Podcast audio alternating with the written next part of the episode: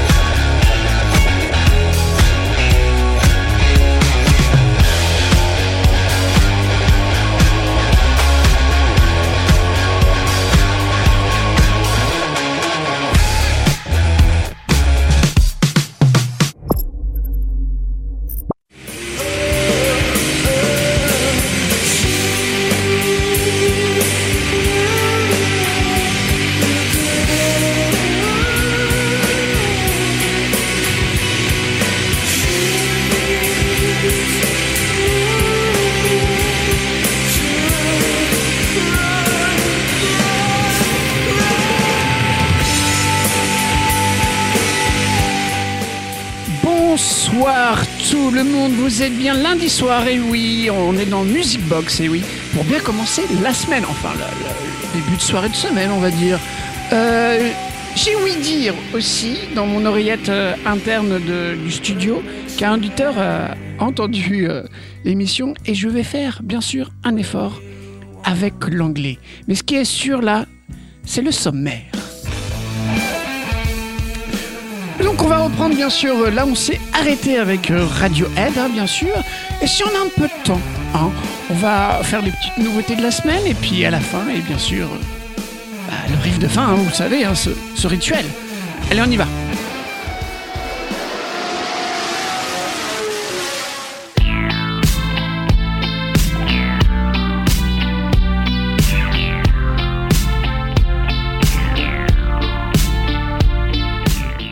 Alors, la semaine dernière, on s'est arrêté en tout début 1999. Et oui, le groupe commence à travailler sur son prochain album. Bien que le succès euh, d'Hockey Computer a conduit à moins de pression de la part de leur label, la tension est forte. hein. Euh, les membres du groupe ont des aspirations différentes au fur au futur de Radiohead et York hein, tombe euh, bah, dans le syndrome de la page blanche, et oui, l'emmenant vers une, une écriture plus abstraite et plus fragmentée aussi. Donc Radiohead s'isole avec son producteur dans différents studios, que ce soit à Paris, à Copenhague ou dans son nouveau studio à Oxford. Donc il voyage hein, pour, euh, pour tout cela.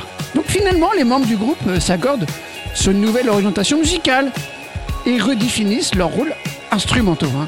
La musique du groupe est plus expérimentale avec l'arrivée de l'électronique, et oui, et du free jazz. La voix de Tom Work est triturée à travers des effets et les guitares euh, s'effacent dans Kid A au profit des samples. Et oui, samples. Samplitude Eh, samplitude Petite info, ça va arriver. Enfin, c'est peut-être déjà arrivé, mais euh, Rouget vous prépare euh, une nouvelle émission qui s'appelle Samplitude qui aura lieu les mardis soirs. Donc Tom Work explique à l'occasion de la sortie euh, of the Thief que l'apparition d'effets sur, son, sur sa voix était due au fait qu'il ne l'aimait plus et qu'il avait du mal à l'assumer, bien sûr. En effet, il supportait euh, mal la façon dont sa voix si particulière pouvait la caricaturer à être réutilisée par de nombreux chanteurs. Par ailleurs, Ed O'Brien explique le virage pris par le groupe par le fait qu'il ne se voyait pas jouer euh, continuellement des chansons aux allures un peu rock, comme celles présentes sur OK Computer et The Bands, qu'il finissait par s'ennuyer et qu'il considérait le renouveau indispensable hein, pour la survie du groupe. Par ailleurs, malgré le côté très électronique de cet album, la possibilité de jeu sur scène a sans cesse été étudiée. Oui, en avril, on arrive en avril 2000 et les enregistrements se terminent avec au moins 18 mois passés en studio. Et oui, Kid A et Amnesiac sortent avec seulement quelques mois de retard. hein. Octobre 2000 pour Kid A et juin 2001 pour Amnesiac. Kid A se distingue donc d'Ok euh, Computer par un style minimaliste hein, et plus texturé avec une instrumentation plus diverse, comportant par exemple des ondes, euh, des ondes, des boîtes à rythme et des cordes et des cuivres. L'album démarre à la première place dans de nombreux pays, hein, y compris aux États-Unis, où ses débuts en tête du classement Billboard marquent une première pour le groupe. C'est également la première, bah, depuis l'Espace Girl en 1996, qu'un album britannique se classe premier dans les charts américains. Ce succès est attribué à plusieurs éléments. À la promotion de l'album, à la fuite de l'album sur la plateforme de musique Napster, quelques mois avant sa sortie, et à l'attente très importante du disque après le succès d'Ok Computer. Bien que Radiohead n'ait pas sorti de single de Kid A, bah, des promos d'Optimix d'Idiotech sont diffusés à la radio et les courtes vidéos appelées Blips sont diffusées sur des chaînes musicaux et librement sur internet. Kid A Et bah il va recevoir des prix comme un Grammy Award du meilleur album alternatif et une nomination pour l'album de l'année début 2001. Il reçoit à la fois l'éloge et critique de le milieu de la musique indépendante pour s'être approprié des styles de musique underground. Les critiques traditionnelles décrivent Kid A comme une lettre d'adieu commerciale. Le juge intentionnellement inaccessible et prône un retour à un style proche d'Ok Computer. Le public de Radiohead est également partagé, hein, alors qu'une partie des fans est perplexe, voire consternée, beaucoup d'autres voient l'album comme le meilleur du groupe. Et York, lui, nie cependant que Radiohead ait souhaité s'affranchir des attentes du- d'un style plus commercial de la part du public. J'étais vraiment choqué de la façon dont Kid A été perçu. Parce que la musique qu'on a produite n'est pas si inaccessible que ça. On n'essaie pas d'être incompréhensible. On essaie juste de nous exprimer, mais en quelque sorte, apparemment, on a gonflé pas mal de gens. hein. Ce qu'on fait n'est pas si radical que ça. Et oui, l'album est depuis considéré comme un des meilleurs albums de tous les temps, par des revues comme le Times ou Rolling Stone. Kid A est considéré comme le meilleur album de la décennie 2000 par le magazine Rolling Stone ainsi que le Times. Et si vous voulez, bah, on écoute un petit extrait hein, de, ce- de cet album avec euh, Morning Bell. Et on revient juste après. Allez, on y va.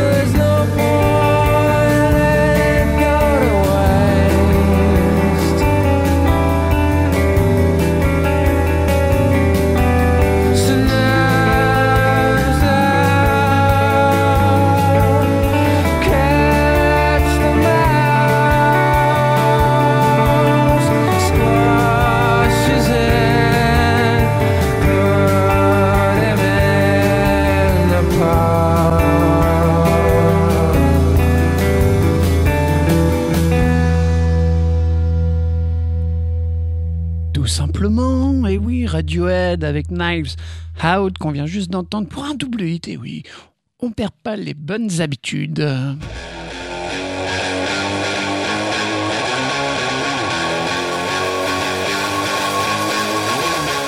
Allez, on continue. On va maintenant en 2003. En 2003, le groupe sort son sixième album, Isle of the Thief, au contenu un peu électrique. Tantôt rock, mélancolique et aussi pop. Et comme je l'ai dit, bien sûr, électro. Enregistré, bah celui-là, eh bien oui, en deux semaines, hein, il été plus spontané et d'une approche plus facile que Kid A et Amnesiac. Cet album marque le retour à une place imposante des guitares, plutôt délaissées dans Kid A et Amnesiac bien sûr. La composition de cet album est dans l'ensemble plus classique hein, pour un groupe de rock malgré la présence de chansons rappelant l'univers des deux albums précédents. Bien que cet album ne soit pas, au dire du chanteur, un album politique, on peut noter une certaine influence extérieure de la société et du monde politique dans les paroles et dénoter la colère qui se dégage de beaucoup de chansons. À l'occasion de la promotion faite par la sortie de l'album, le chanteur euh, Tom York a déclaré que le groupe a modifié ses méthodes d'enregistrement pour cet album. En effet, la différence de Kid A et Amnesiac, pour lesquels l'enregistrement a été un, peu laborieux, hein, comme vous l'avez pu l'entendre, du fait de la volonté du groupe de creuser vraiment hein, chaque aspect de la, musique pour chaque chanson, et bah Tom York a déclaré avoir laissé plus le groupe aller à l'instinct et à l'impulsion du moment sans trop chercher à réfléchir. Hein. Le rendement d'enregistrement était en effet bah, proche d'une chanson par jour. Hein. Cet album est le dernier à être sorti sous le label Parlophone. Et à la suite de celui-ci, le groupe a entamé une période pour l'instant ininterrompue de travail avec le label indépendant XL. Ce n'est pas 70, ce n'est pas 80, mais 78 concerts qui ont été joués pour cette tournée qui s'est tenue eh bien, entre mai 2004 et... Non, qu'est-ce que je dis? Entre mai 2003 et mai 2004. Et oui, sinon ils auraient fait qu'un mois. Et là, ils vont pas faire un mois, ils vont... Euh, c'est Radiohead encore une fois, avec Vers Vers.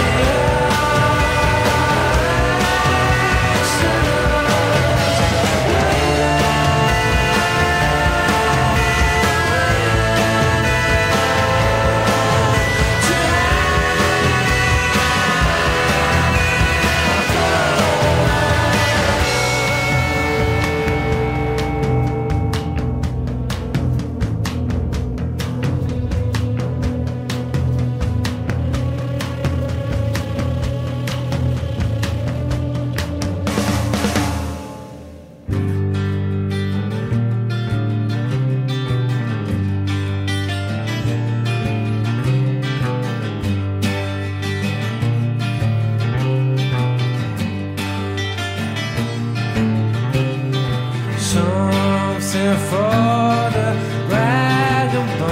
right.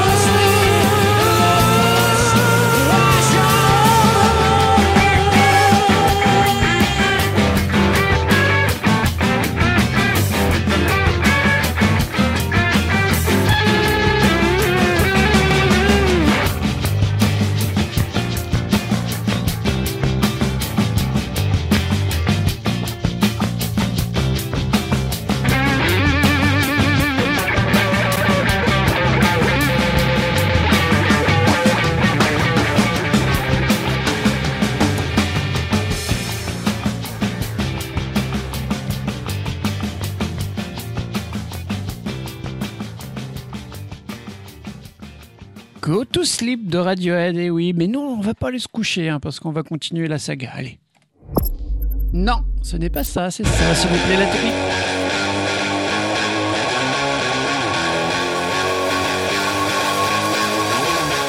Si maintenant la technique fait des siennes, allez, maintenant on peut mettre celle-là.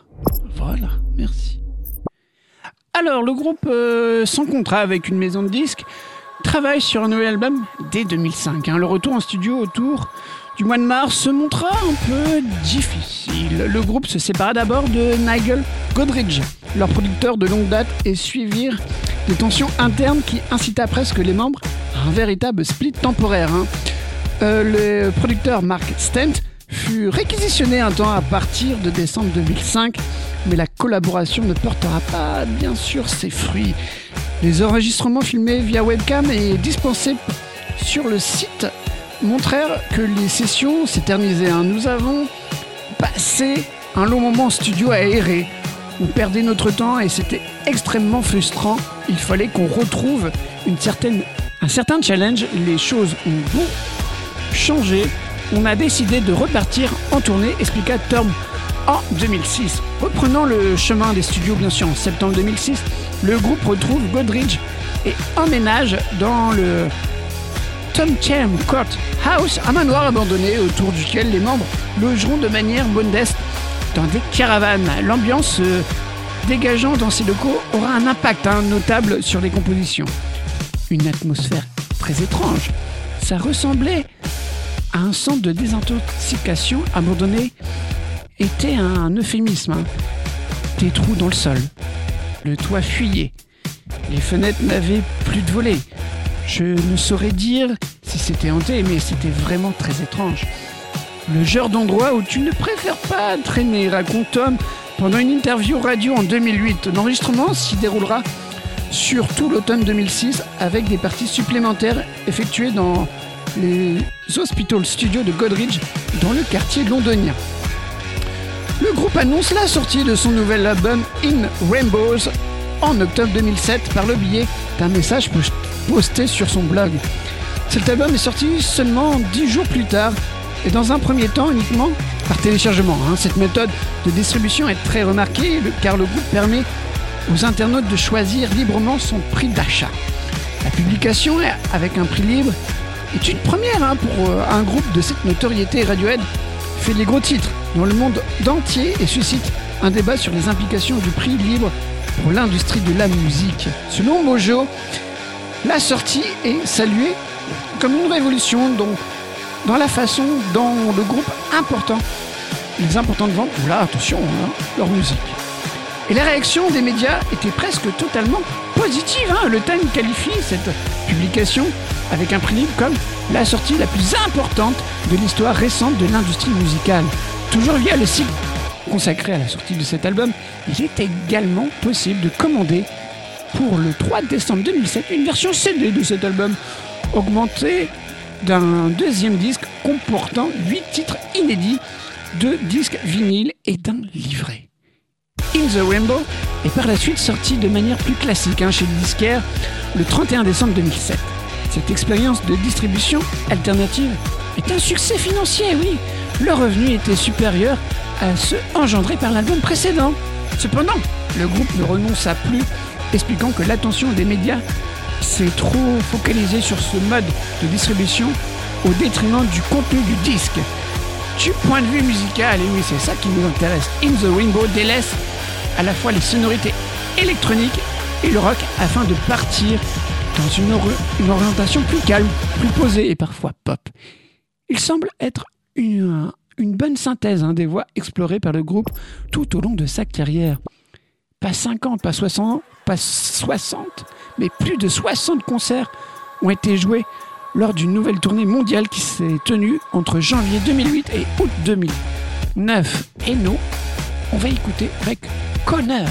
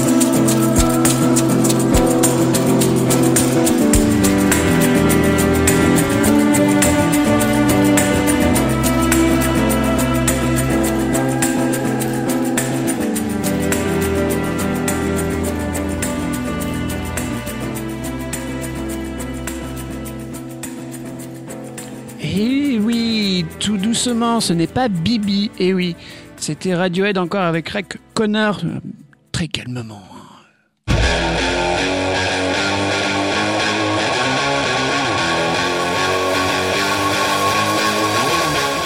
Et maintenant, on va le 24 mars 2009, où un best-of euh, que les trois premiers albums du groupe sont réédités, agrémentés de nombreux titres.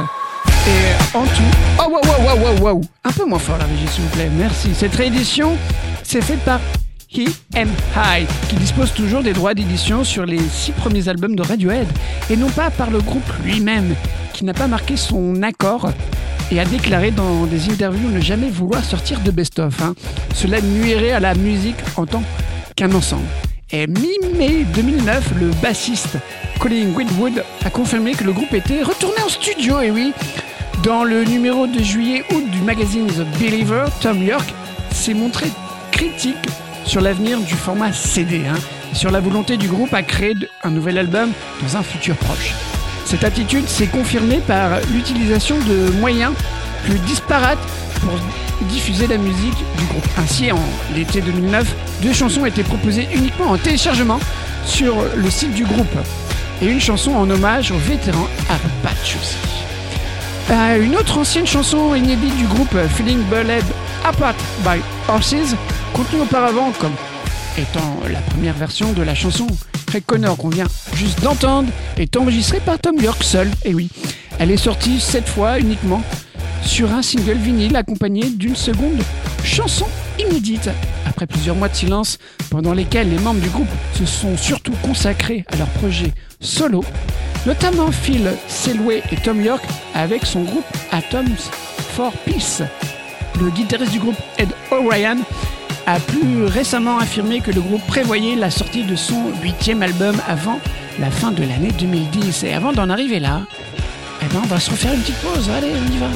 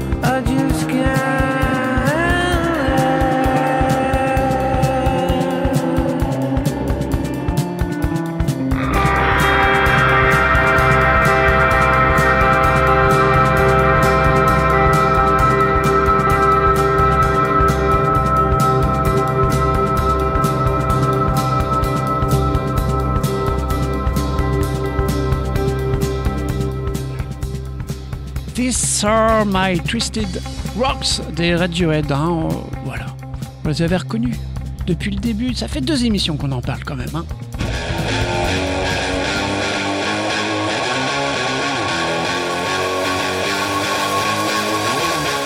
Et maintenant, on avance dans le temps. hein. On arrive le 14 février. Oui, la Saint-Valentin, bien sûr. Mais en 2011, Radiohead annonce via son site officiel la sortie de son huitième album, The King of Limbs. Évocation d'un chêne millénaire dans le Whiteshire. Toujours la régie euh, forte, hein. s'il vous plaît, baissez-la. hein. Voilà. Qu'ils annoncent comme étant probablement le premier newspaper album. L'album est disponible en version numérique à partir du 19 février 2011. L'album est finalement disponible la veille numériquement ainsi que le clip de Lotus Flower où l'on observe Tom York effectuer une étrange chorégraphie. À la surprise générale, Radiohead est déjà en studio afin de travailler sur des nouveaux morceaux. Johnny Greenwood a confirmé la nouvelle lors d'un entretien avec BBC Radio 6 Music. Nous enregistrons pour le moment. Nous répétons un peu et jouons de la musique en essayant de figurer ce que nous ferons ensuite. Nous avons cessé de planifier à long terme et nous nous concentrons à faire de la musique, nous demandant ensuite dans quelle direction aller. La sortie des deux singles Super Collector et The Butcher a suivi de peu la sortie de l'album. Les rythmes complexes de l'album poussent Phil Selway à contacter le batteur indépendant Clyde Dimmer, qui a notamment joué avec, vous le connaissez très bien, Robert Plant et aussi le groupe Portishead. Radiohead va ainsi, lors des différents shows dans lesquels ils apparaissent à partir de 2011, se produire avec pas un, pas trois, mais deux batteurs. Début novembre 2011, le groupe annonce sur son site officiel la sortie d'un DVD. Eh ouais. Et le groupe annonce ensuite une tournée. Dès la sortie d'un nouvel album en 2012, le groupe donne plusieurs concerts aux États-Unis dès février et mars 2012. Le groupe continue ensuite sa tournée dans le monde entier jusqu'en novembre 2012. Le guitariste Ed O'Brien indique que le groupe jouera seulement dans des salles fermées, hein, car la complexité de leur musique nécessite un son clair et fort, impossible à obtenir en extérieur. Malgré cela, beaucoup de dates de la tournée se dérouleront finalement, eh bien, en extérieur. Et en 2011, en fin d'année bien sûr, Radiohead met en ligne deux nouveaux morceaux, The Daily Mail et Star Sails.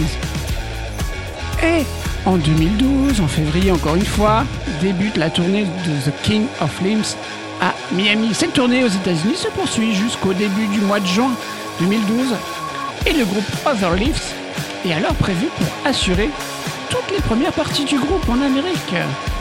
Le concert prévu bah, le 16 juin 2012 à Toronto est annulé malgré la suite de l'effondrement de la scène qui tue le technicien batterie du groupe Scott Johnson et qui en blesse trois autres. Le groupe réagit sur son site officiel, bien sûr, par l'intermédiaire de Phil Syway qui déclare que le groupe se trouve attristé par la perte d'un ami et d'un collègue. À la suite de l'effondrement de la structure de la scène, le groupe se trouve dans l'incapacité eh bien d'assurer la suite de ses concerts pendant plusieurs semaines et huit dates de la tournée européenne qui devait avoir lieu en Allemagne, en Italie, en Suisse et au cours des mois de juin et juillet sont bien sûr annulées. Ces dates sont par la suite reportées au mois de septembre 2012.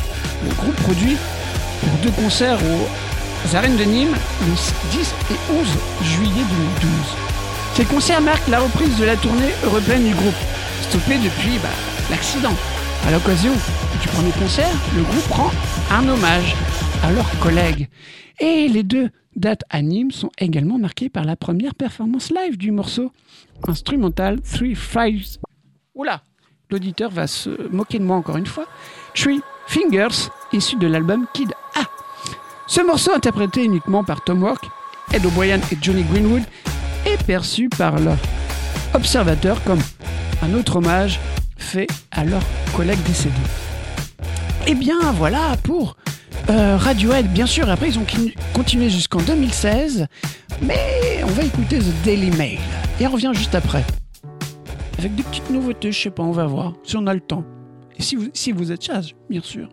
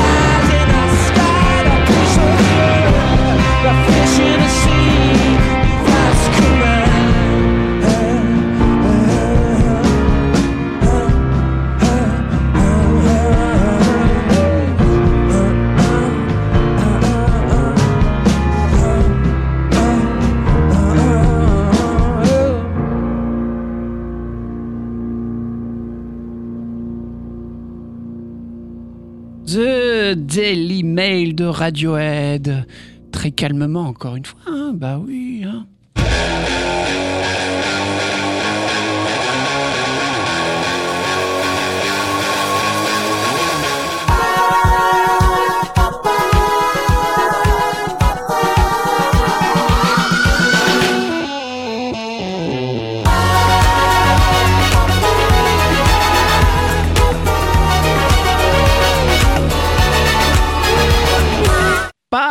Et oui, le pas qui annonce les nouveautés de la semaine. J'ai pu entendre, voire même écouter l'album de, de, pas de Radiohead bien sûr, mais de Royal Blood. Eh oui, ça fait ça.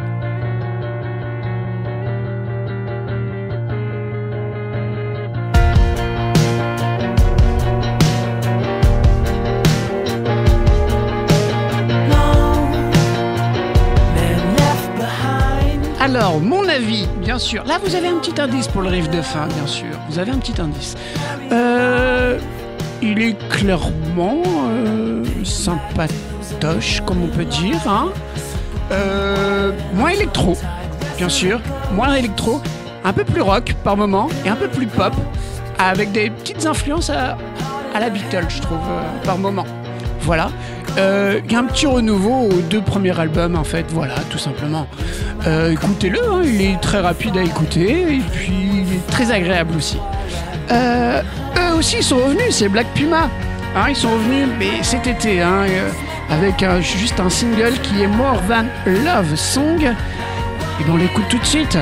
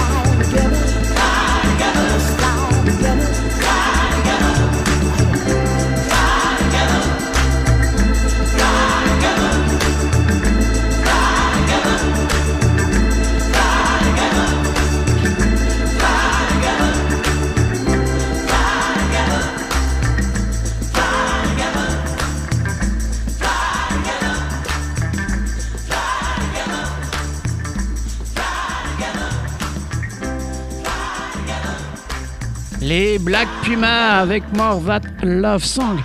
Ça sonne l'été encore, hein, même si on est encore. euh, on est quoi là Fin septembre bientôt? Ouais, ça sent encore un peu l'été. Il fait chaud, il fait chaud encore ici. hein.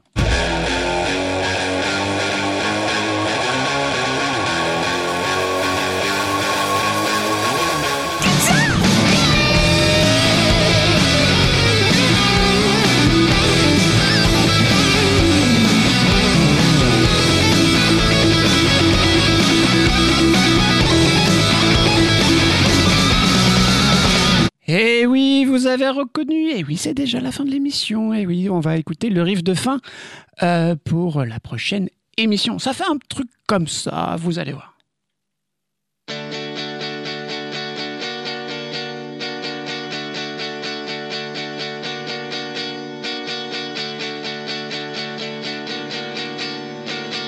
J'espère que vous avez reconnu. Oh là, 3, 4, vivement la fin de l'émission là. hein. Euh, reconnu, mais si vous n'avez pas reconnu, ça fait ça. Encore une fois, bien sûr, euh, pour la fin.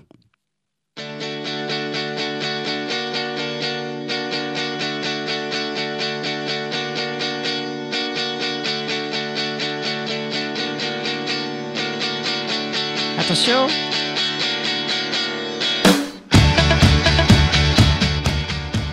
Euh, Il y a trop d'indices là, oui, bien sûr, c'est les Ting Tings qu'on va parler la prochaine fois euh, dans Music Box. Bah, moi, je vous dis euh, très bientôt, hein, voilà.